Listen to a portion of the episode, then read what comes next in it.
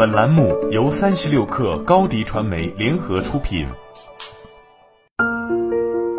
本文来自三十六氪神译局。疫情带来的美国股市波动，直接拉近了不少人和巴菲特的差距。毕竟，股神现在也只比我们多见过一次美股熔断而已。但作为一名在股市中身经百战的长者，巴菲特自然有值得我们学习的人生经验。市场的波动是我们抄底的好机会。拥有长远的眼光，更是成为一名优秀投资者必不可少的素质。别人恐惧我贪婪，别人贪婪我恐惧，同样也是需要时刻铭记的箴言。全球上市公司领头羊的股价已经开始走下坡路了。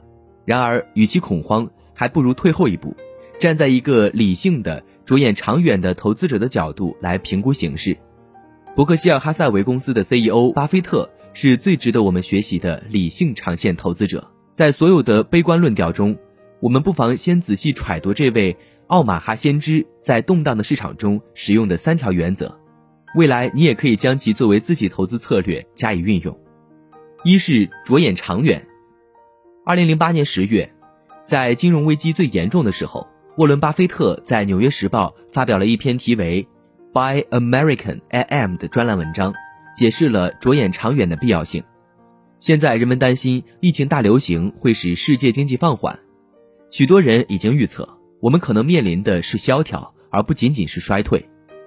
虽然这可能会导致股市在复苏前继续萎靡不振，但我们应该记住，这不是什么新鲜事。我们之前也经历过好几次股市崩盘，所以这一切都会过去的，这只是时间问题。历史已经证明了这一点。二是当股价下跌时，你应该高兴。从长期来看，股市表现良好，所以当股市走低、股价降低的时候，是你投资机会。作为投资者，我们必须有一个长远的投资眼光，至少五年或更久。如果我们确实对股票有长远的看法，不要担心短期的市场下跌呢。只有当你马上要把之前的投资变现时，你才需要担心。比如，你打算近期退休，如果你近期不打算退休，这样的短期下跌反而会提供一个好机会。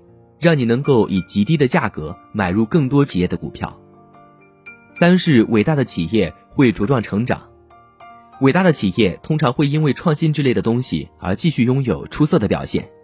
以下是巴菲特在二零一六年致股东信中所说的话：在未来的几年里，美国企业以及因此而来的一篮子股票的价值几乎肯定会高得多，创新、生产率提高、创业精神。和充足的资本将确保这一点。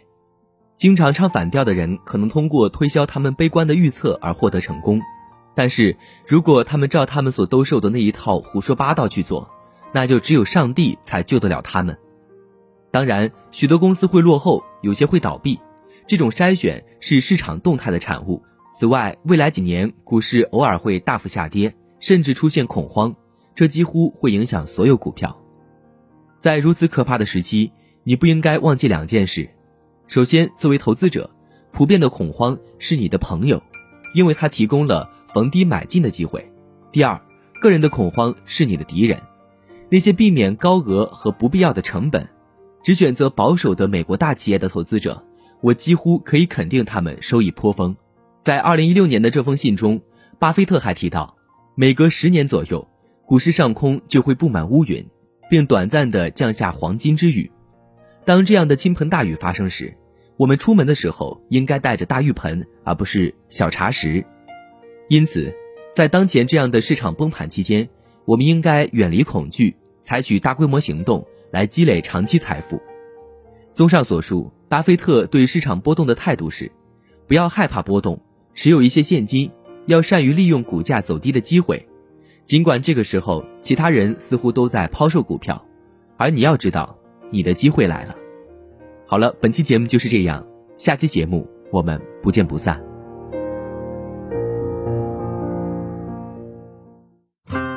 欢迎添加小小客微信 xs 三六 kr，加入三十六课粉丝群。高迪传媒 MCN 招募红人了，只要你有才艺、爱表演，还能砍，百万投资打造百万身价的你，报名请关注微信公众号高迪传媒。